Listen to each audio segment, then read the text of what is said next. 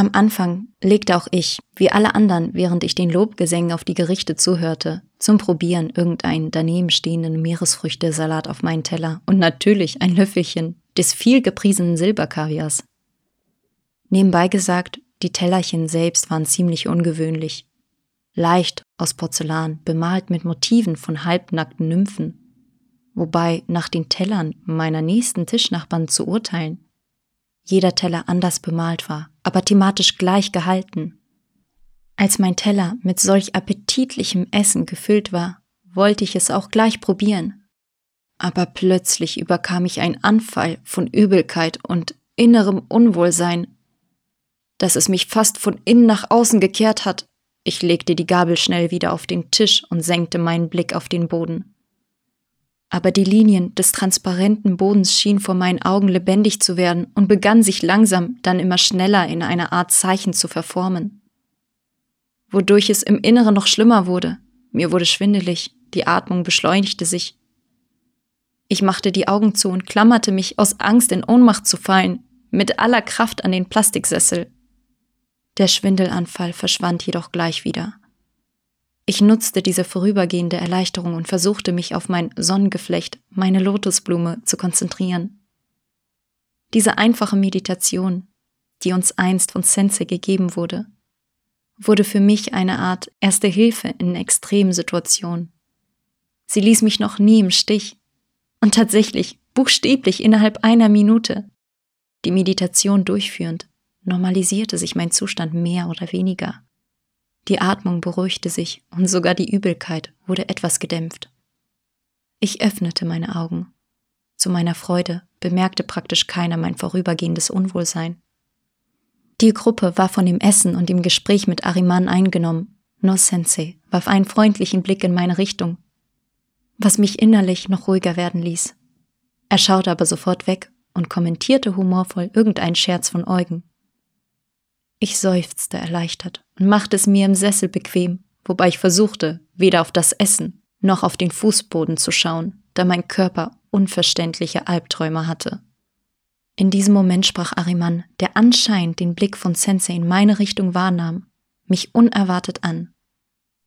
Und warum isst du nichts? Probiere doch, es ist sehr lecker.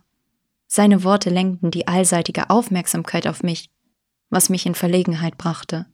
Wirklich, es ist lecker, bestätigte die daneben sitzende Tatjana, während sie einen von Ariman angepriesenen kleinen Schaschlikspieß aus dem gigantischen Hai verdrückte. Beim Anblick dieses Fleisches begann mein unguter Zustand wieder stärker zu werden. Aus Angst, ein zweites Mal ohnmächtig zu werden, sagte ich, möglichst ohne auf das Essen zu schauen. Nein, danke, ich fühle mich etwas unwohl. Ich bleib einfach sitzen. Vielleicht möchtest du ein Dessert? Fragte Ariman fürsorglich. Kaum hat er das gesagt, schnipste William mit den Fingern. Einer der Kellner zog sofort eine Portion Eiscreme in einem schönen Schälchen aus dem Mini-Kühlschrank und stellte sie geschickt vor mich hin, noch bevor ich etwas antworten konnte. Unsere ganze Gruppe starrte diese Leckerei staunend an. So ein Eis sahen wir damals zum ersten Mal. Es war dreifarbig, mit aromatischem, honigfarbenen Sirup übergossen und mit frischen Erdbeeren, irgendwelchen exotischen Nüssen Stückchen dunkler Schokolade und mit ein paar dekorativen Mini-Sonnenschirmen garniert. Sei nicht schüchtern, ermunterte mich Ariman mit einem Lächeln.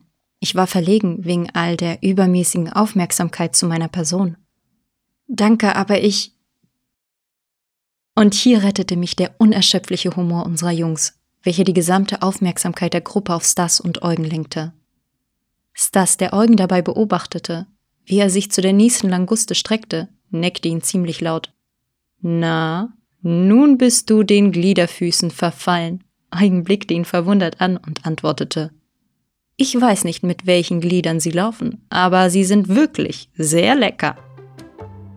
Unsere Gruppe brach in Gelächter aus und der Bursche, als sei nichts passiert, fuhr mit seinem Gewitzel fort. Nein, Stas, ich sage es dir voll ernst. Wir müssen zu Pripyat fahren und versuchen dort diese leckeren Manguste zu fangen. Doch nicht Manguste, sondern Languste, berichtigte ihn Stas. Ach, winkte Eugen ab, was macht es für einen Unterschied? Einen großen, lächelte Stas. Mangusten sind an Land lebende Raubsäugetiere in einem Pelzmäntelchen. Und Languste, nackte, wirbellose Gliederfüßer, die unter Wasser leben. Na sowas, sagte Eugen unter dem Gelächter der ganzen Gruppe. Nicht nur, dass sie mit irgendetwas herumlaufen, obendrein hat sie jemand auch noch ausgezogen. Stell dir nur vor, wie es diesen armen Tieren ergeht, jeden Tag mit nacktem Hintern in das kalte Wasser. Furchtbar! Bei diesen Worten fröstelte Eugen theatralisch. Unsere Gruppe brach in einem weiteren Lachanfall über die einfühlsame Rede des Burschen aus. Und dann wechselte die Gruppe ganz auf die lustigen Geschichten über Krebse. Kennt ihr diesen Witz? lächelte Viktor. Ein Restaurantbesucher fragt den Kellner mit Blick auf den servierten Krebs, warum hat der Krebs nur eine Schere?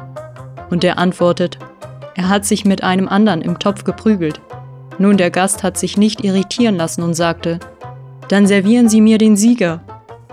Während unsere Gruppe sich mit Geschichten bespaßte, schob ich, nachdem ich mich erfolgreich der Aufmerksamkeit und einer solchen Aufdringlichkeit seitens des gastfreundlichen Gastgebers entledigt hatte, behutsam das Eis weg, das trotz seines appetitlichen Aussehens eine ganz andere Reaktion in meinem Organismus auslöste. Ebenso wie die übrigen Speisen. Was ist mit dir? Willst du es nicht? wunderte sich Tatjana leise. Willst du? Schlug ich ihr genauso leise vor und fand damit einen rettenden Ausweg aus der entstandenen heiklen Situation. Gerne. Sie zog die Eisportion zu sich und merkte dabei an. Wahrscheinlich geht es dir wirklich schlecht, wenn du auf deine Lieblingsnascherei verzichtest. Ich nickte nur als Antwort und war selbst überrascht über eine so entschlossene Ablehnung von dem Eis und das in einer so noch nie zuvor gesehenen und von mir noch nicht probierten Art. Aber in diesem Moment erlebte meine Person eine so unbegreifliche Revolution in ihrem Körper, dass ich einfach nicht anders konnte. Und warum kosten Sie nicht die Speisen?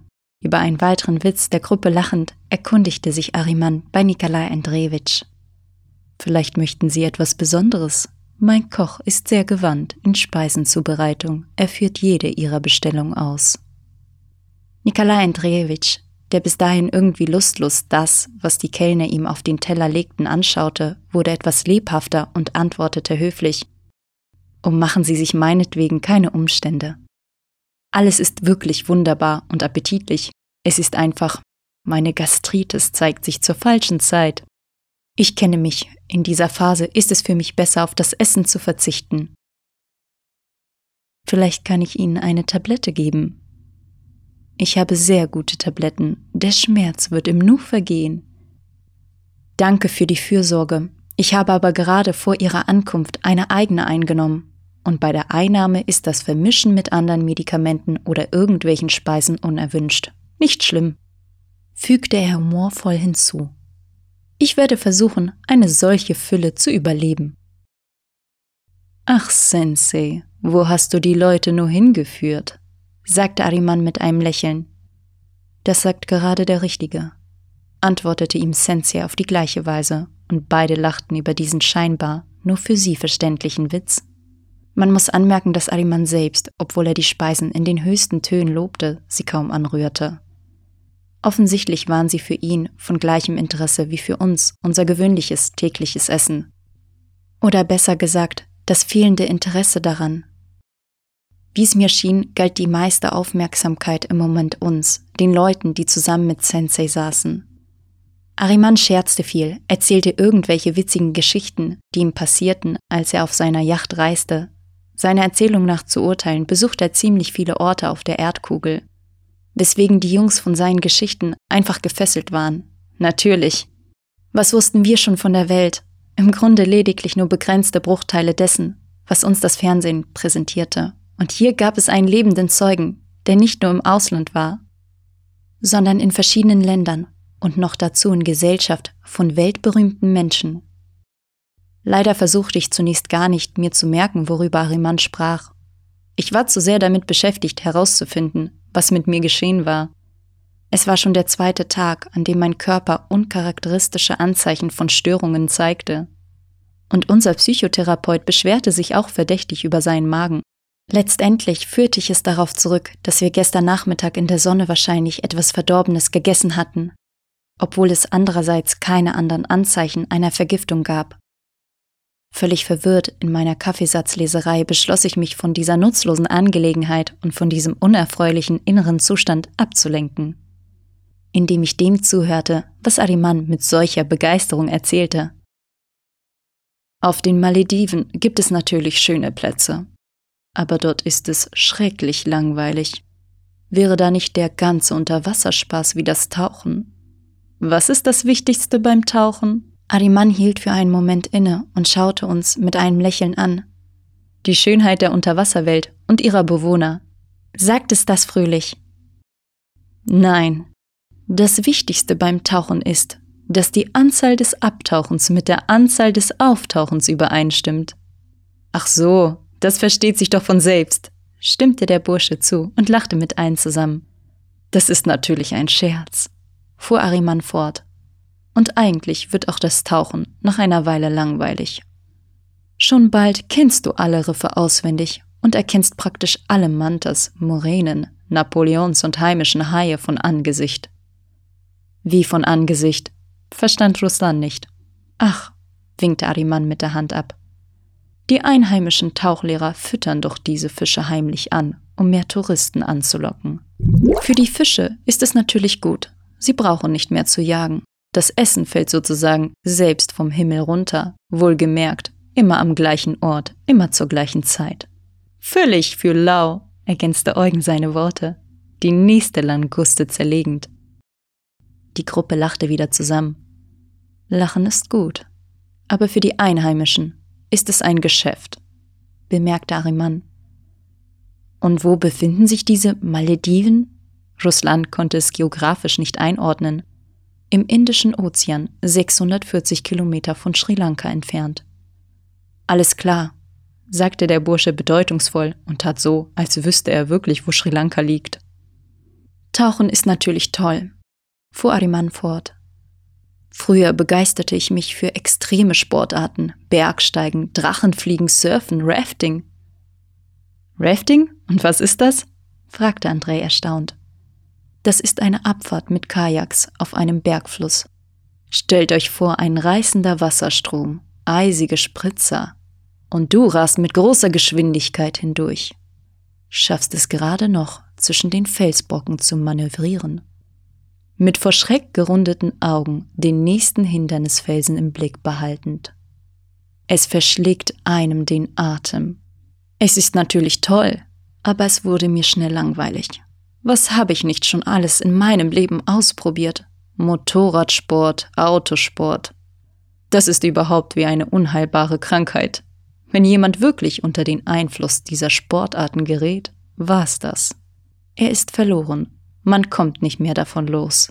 Du wirst die ganze Zeit wie ein Süchtiger von der Geschwindigkeit, dem Dröhnen des Motors angezogen sein.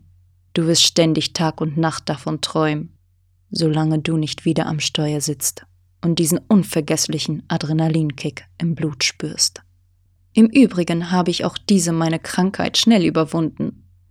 Danach war ich für längere Zeit von der Jagd begeistert. Zuerst Safari in Afrika, danach Unterwassersafari in Australien. Eugen und ich sind auch von dieser Sportart begeistert, prahlte Stas. Ja, stimmte Eugen zu. Allerdings bis Australien haben wir es noch nicht geschafft. Dieses Pünktchen der Erdkugel ist ziemlich weit entfernt von unserem großen und mächtigen Wohnort.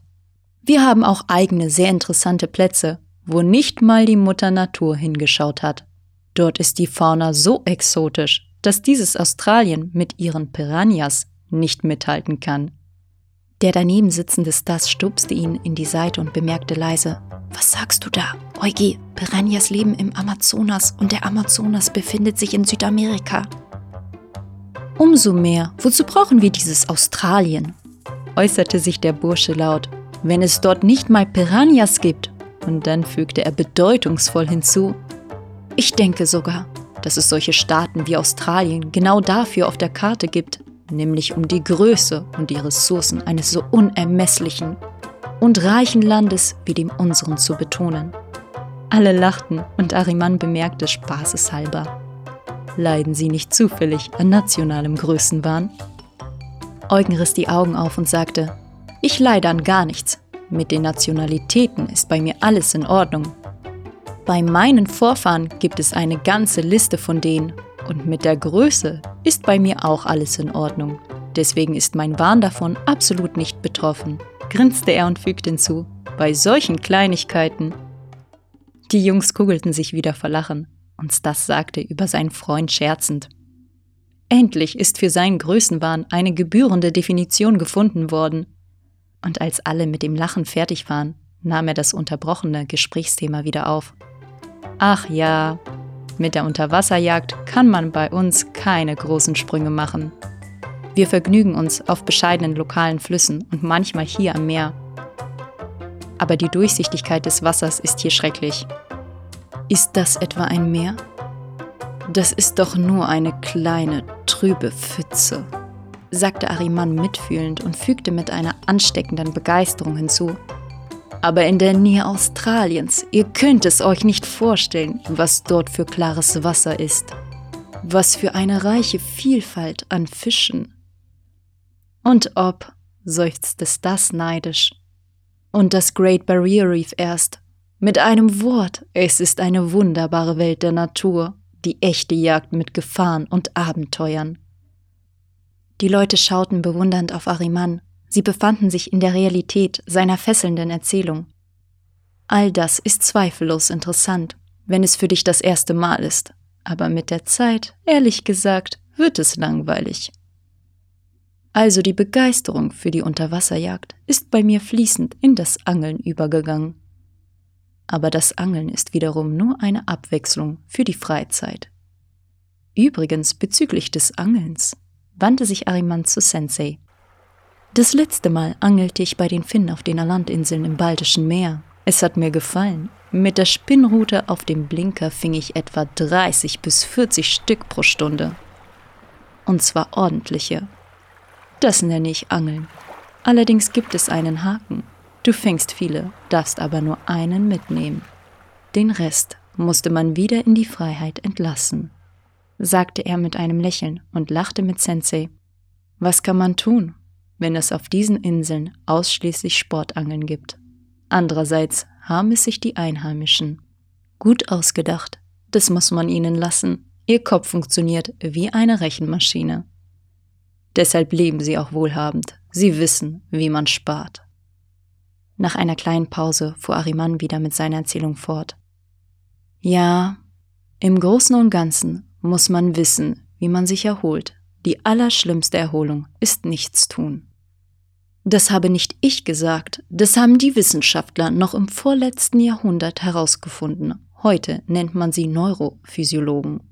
Die menschliche Psyche ist so organisiert, dass die beste Erholung für sie der Wechsel von einer Art von Aktivität zur anderen ist. Wenn man seine Erholung nicht richtig plant, gibt es keine neue Kraft, keine Eindrücke und keine weitere effektive Arbeit. Allerdings in der letzten Zeit gefällt mir mehr ruhige Erholung. Weltreisen. Ja, ich hätte Touristenreisen auch nicht abgelehnt, sagte Kostik verträumt. Ariman lächelte. Nein, Tourismus ist zu schablonhaft. Es ist in der Regel alles vorhersehbar, kollektives Galoppieren durch dieselben Orte. Mit den Schlitzohrreiseführern, ein Haufen gleichartiger Fotos mit denselben Sehenswürdigkeiten im Hintergrund. Und nur des einen einzigen Ziels wegen, vor den Verwandten und Freunden anzugeben. Dort war ich halt auch. Nein, ich ziehe es vor, beim Besuchen der geistlichen und kulturellen Zentren der Zivilisation Eindrücke zu sammeln. Freunde am Eintauchen in das unerforschte Leben zu bekommen, sich mit interessanten Menschen zu treffen. Anfangs habe ich viel über diese Orte gelesen, aber als ich selbst dort war, es stellt sich heraus, dass es einen großen Unterschied gibt zwischen dem, was man gelesen oder was man zum Beispiel von jemandem gehört hat. Bei diesen Worten nickte Ariman leicht in Senseis Richtung, über einen Ort oder eine berühmte Person. Und ganz anders ist es, wenn man diese Orte besucht und mit Menschen spricht, deren Namen in aller Munde sind. Du bekommst nicht nur Information, Du kommst persönlich in Berührung mit der Geschichte, mit der kraftvollen Energie dieser Orte und Menschen. Meiner Meinung nach bedeutet es sehr viel für das persönliche geistliche Wachstum. Ich habe viele geistliche Zentren besucht und ich bin zu dem Schluss gekommen, dass faktisch fast jede ernstzunehmende Religion auf den Körnern des wahren Wissens basiert. Diese Körner des Wissens sind wie Tropfen aus verschiedenen Rinnsalen, aber dennoch ist der Ursprung dieser Gewässer dieselbe Quelle. Ariman machte eine bedeutungsvolle Pause, damit die Gruppe diese Äußerung würdigen und ihren Sinn verstehen kann, und dann fuhr er fort.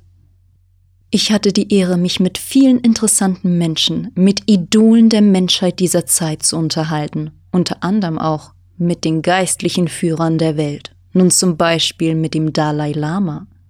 Ich sage euch, das sind völlig unterschiedliche Dinge. Es ist eine Sache, irgendwo in Zeitschriften oder Büchern über ihn zu lesen, und eine ganz andere Sache, persönlich ein paar Abende mit dem Dalai Lama zu verbringen an denen man sich in entspannter Atmosphäre mit ihm unterhalten, mit ihm die Themen diskutieren kann, die einen interessieren. Oder in Indien hatte ich zum Beispiel die Möglichkeit, eine ganze Woche mit Satya Sai Baba selbst zu verbringen, dieser legendären Persönlichkeit des modernen Ostens. Für viele Menschen ist er fast ein Gott, ein interessanter Mensch, obwohl er niemals Bücher gelesen hat zitiert er aber frei die heiligen Bücher des Hinduismus, die Bibel, den Koran sowie einige Philosophen des Altertums und der heutigen Zeit. Er liest mühelos die Gedanken der verschiedenen Menschen, er kann einfach so einen Gegenstand in einen anderen transformieren. Aber am meisten hat mir gefallen, wie er Gegenstände materialisiert. Stellt euch vor. Er nimmt eine Hand und fährt damit durch die Luft, und ein Dunst erscheint. Während er dies sagte, fuhr er mit der Hand durch die Luft. Auf einmal, unerwartet für uns, erschien ein milchweißer Dunst in der Luft, als wäre es eine Spur einer rauchenden Zigarette. Wir waren verblüfft. Ariman fuhr mit seiner fesselnden Geschichte fort. Und dann holte er einen Keks heraus. Und Ariman zog, auch eine für uns unverständliche Weise, die Kekse aus dem Rauch. Wie aus irgendeiner unsichtbaren Tasche. Wir erstarrten vor Staunen und hatten Angst, uns zu bewegen. Zuerst dachte ich, es sei irgendein Trick, dass Ariman wohl die Kekse irgendwie unbemerkt von uns aus dem Ärmel seines weißen Hemdes gezogen hat. Aber als Ariman eine ganze Schale mit Keksen aus der Luft holte, war ich ratlos, wo er so viele Süßigkeiten in seinem Ärmel unterbringen konnte. Und wie machen Sie das? drückte Ruslan die allgemeine Begeisterung aus und schaute den zweiten lebendigen Satya mit den vor Neugier leuchtenden Augen an. Zufrieden mit der Wirkung, die es auf uns hatte, nahm Ariman den letzten Keks heraus und legte ihn feierlich ganz oben auf den Berg Kekse und reichte sie in der Schale herum. Die Jungs begannen sie zu probieren und stellten erstaunt fest, dass sie unterschiedliche Geschmacksrichtungen hatten. Mal Zitrone, mal Aprikose, mal Pfirsich. Ariman beantwortete Russlands Frage, während die Schale herumgereicht wurde. Oh, das ist sehr kompliziert, Sai Baba selbst hat mir eine Woche lang eingetrichtert, wie man es macht. Ariman schmunzelte und sagte schulterzuckend, obwohl, vielleicht bin ich dermaßen unbegabt. Er schaute unsere begeisterte Gruppe an. Inzwischen erreichte die Schale mit Keksen Nikolai Andrejewitsch. Als Ariman sah, wie er leicht das Gesicht verzog, wahrscheinlich wegen der Magenschmerzen, sagte er sofort, denen, die sich wegen ihres Wohlbefindens des Essens enthalten, biete ich nichts an und mit einem verschmitzten Blick auf Sensei fügte er hinzu, als wolle er sich rechtfertigen. Es ist ja auch aus Mehl. Sensei lächelte und Nikolai Andrejewitsch reichte die Schale erleichtert weiter. Eigentlich hatte ich vor, dieses neuartige, süße Wunder zu probieren. Aber sobald die Schale mit den Keksen bei mir ankam, begannen in meinem Körper zu meiner Enttäuschung neue Anfälle von Übelkeit. Ich musste schnell an Tatjana weiterreichen, damit nichts Unvorhergesehenes passiert. Als alle, die es wollten, probiert hatten, setzte Ariman seine Erzählung fort.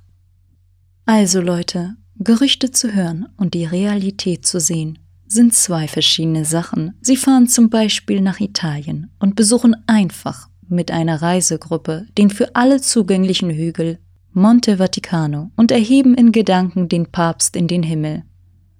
Und es ist eine andere Sache, wenn Sie ihn persönlich bei einer Tasse Tee in seinem Büro treffen, zu dem nicht jeder, auch nicht aus seiner Gefolgschaft, Zugang hat, und ihm eure Fragen stellen, seine heiligste Meinung hören. Mit dem Papst persönlich? sagte Ruslan aufgeregt und riss seine Augen weit auf. Ja, antwortete Ariman einfach, als ob es eine Selbstverständlichkeit wäre. Und nach einer Pause fügte er hinzu, Nachdem man mit ihm gesprochen hat, versteht man, dass er wirklich ein großer Mann ist. Er hat ein außergewöhnliches Talent und Charisma, das ihn von den anderen unterscheidet. Und du zweifelst nicht mehr daran, dass auf ihm wirklich das Siegel des Segens von Apostel Petrus selbst liegt. Das ist ein Mensch, der sich selbst dermaßen liebt und respektiert, dass er andere dazu bringt, ihn zu lieben und zu respektieren. Wenn man also Orte wie diesen persönlich besucht und sich mit Menschen der ersten Größenordnung trifft, fängt man an, viele Dinge anders zu sehen. Das ist ja toll, mal im Vatikan selbst zu sein, stieß Ruslan ein Ausruf der Bewunderung aus. Wie ist es dort? Ariman lächelte und sah den vor Neugierde brennenden Jungen an. Wunderbar, schmunzelte er. Der Vatikan ist einer meiner Lieblingsorte, die ich besuche. Sie können sich nicht vorstellen, welche Kultur- und Kunstschätze dort angesammelt sind. Der Petersdom, der übrigens zu den größten christlichen Kirchen der Welt zählt.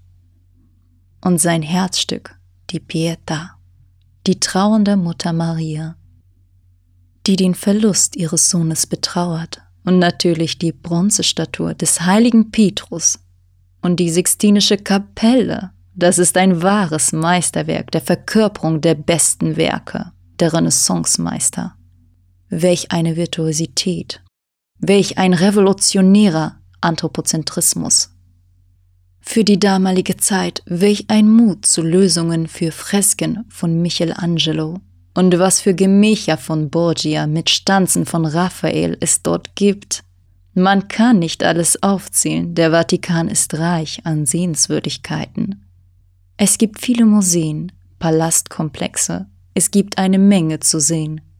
Aber das ist nur ein kleiner, sichtbarer Teil dessen, was im Vatikan tatsächlich aufbewahrt wird. Und was vor der Öffentlichkeit verborgen ist, Glaubt mir, Leute, ist viel wertvoller und interessanter.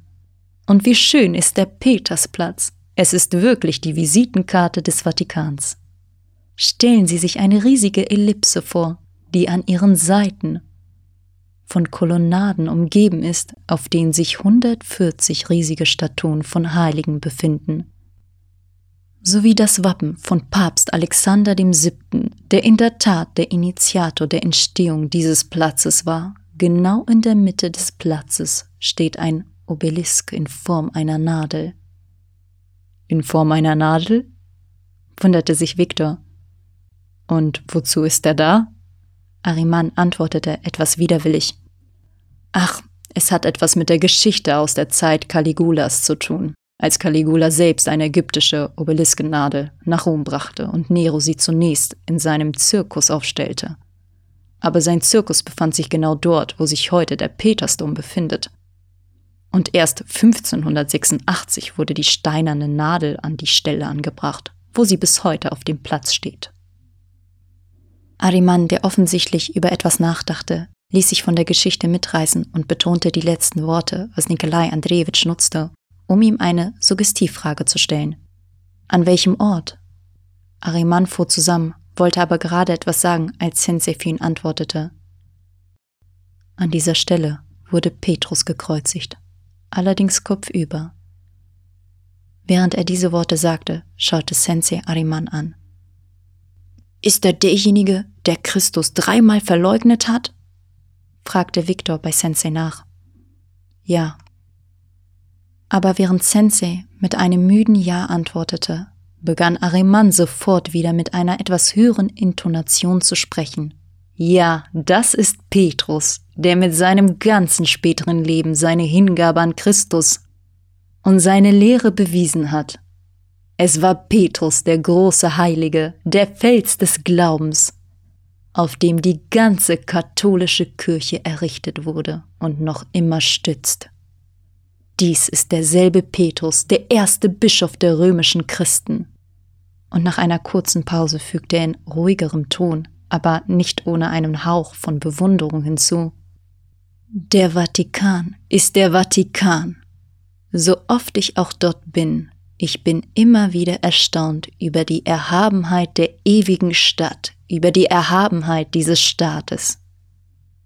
Übrigens, der Vatikan ist der kleinste Staat der Welt mit einer Fläche von 0,44 Quadratkilometern und einer Bevölkerung von etwa 1000 Menschen.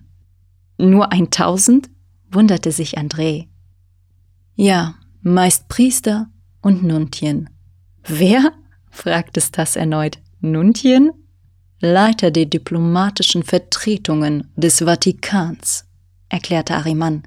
Ach so, Diplomaten also, scherzte Eugen stotternd, als ob er es das näher bringen wollte.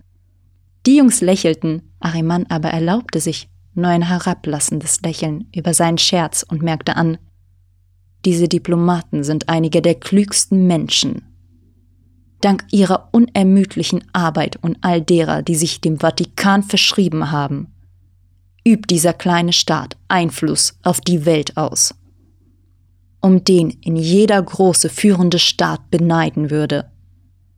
Nein, das ist verständlich, sagte Nikolai Andrejewitsch mit einer gequälten Stimme, den seine Magenschmerzen offensichtlich nicht in Ruhe ließen. Der Vatikan ist das internationale Zentrum des Katholizismus. Dort befindet sich die Residenz des Papstes selbst. Und lächelnd fragte er, und Sie sind wahrscheinlich ein Katholik? Ich? wunderte sich Ariman. Nein, ich gehöre keiner Religion der Welt an. Aber dem Papst bringe ich großen Respekt entgegen und in der Tat ist der Katholizismus eine meiner Lieblingsreligionen. Sie können sich nicht vorstellen, was die katholische Kirche in der Vergangenheit für die Welt getan hat. Und das nicht nur in der Vergangenheit, sie hat auch heute noch einen bedeutenden Einfluss auf die Welt. Die katholische Kirche verfügt auf der ganzen Welt über eine riesige, hochdisziplinierte Armee von Geistlichen, zahlreiche Mönchsorden, und missionarischen Gesellschaften. Ihr schließen sich politische Parteien verschiedener Länder und verschiedene öffentliche Vereinigungen an, die ihr beträchtliche Einkünfte von Gläubigen verschaffen. Darüber hinaus ist der Vatikan an großen internationalen Monopolen beteiligt, unter anderem in den USA, Großbritannien, der Schweiz, Frankreich, Spanien und in lateinamerikanischen Ländern. Er ist auch Miteigentümer bei einer Reihe von Großkonzernen, ganz zu schweigen von der Tatsache, dass der Vatikan große Ländereien in Italien, Spanien, Deutschland und anderen Ländern besitzt und riesige Gewinne aus deren Verpachtung erhält. Und nun breitet sich der Einfluss der katholischen Kirche aktiv in Richtung Osten aus. Ich bewundere einfach ihre intelligente Führung, die Methoden, mit denen sie die Welt erobern. Während die Gruppe aufmerksam zuhörte, machte Ariman eine bedeutungsvolle Pause, schaute irgendwie feierlich in Senseis Richtung und kehrte zu dem Thema zurück, welches er begonnen hatte, wobei er allgemein betonte, so ist es, Leute, wenn du etwas in dieser Gesellschaft bedeutest, stehen dir alle Türen offen. Wäre ich ein einfacher Arbeiter, hätte ich dann etwa die Möglichkeit, von solch hohen Personen empfangen zu werden? Natürlich nicht. Leider entscheidet das Geld alles in dieser Welt. Philipp II., der Vater von Alexander dem Großen, hatte recht, als er sagte, dass keine Mauer so hoch ist, dass sie nicht ein mit Gold beladener Esel übersteigen könnte. Geld eröffnet Möglichkeiten, und das ist wahr, unter anderem auch die Möglichkeit der geistlichen Vervollkommnung. Wer bist du ohne Geld? Niemand, keiner schaut dann in deine Richtung. Um gesund zu sein, braucht man Geld. Um Unterkunft und Nahrung zu haben, braucht man Geld. Selbst um am geistlichen Wissen der Welt teilhaben zu können, braucht man eine Menge Geld, um alles besuchen und sehen zu können. Und um wenigstens irgendeine Vorstellung davon zu haben, braucht man doch irgendeine Menge Geld, um wenigstens ein günstiges Buch zu kaufen. Ariman lächelte und sagte, Leider ist in dieser Welt nur der Käse in der Mausefalle kostenlos.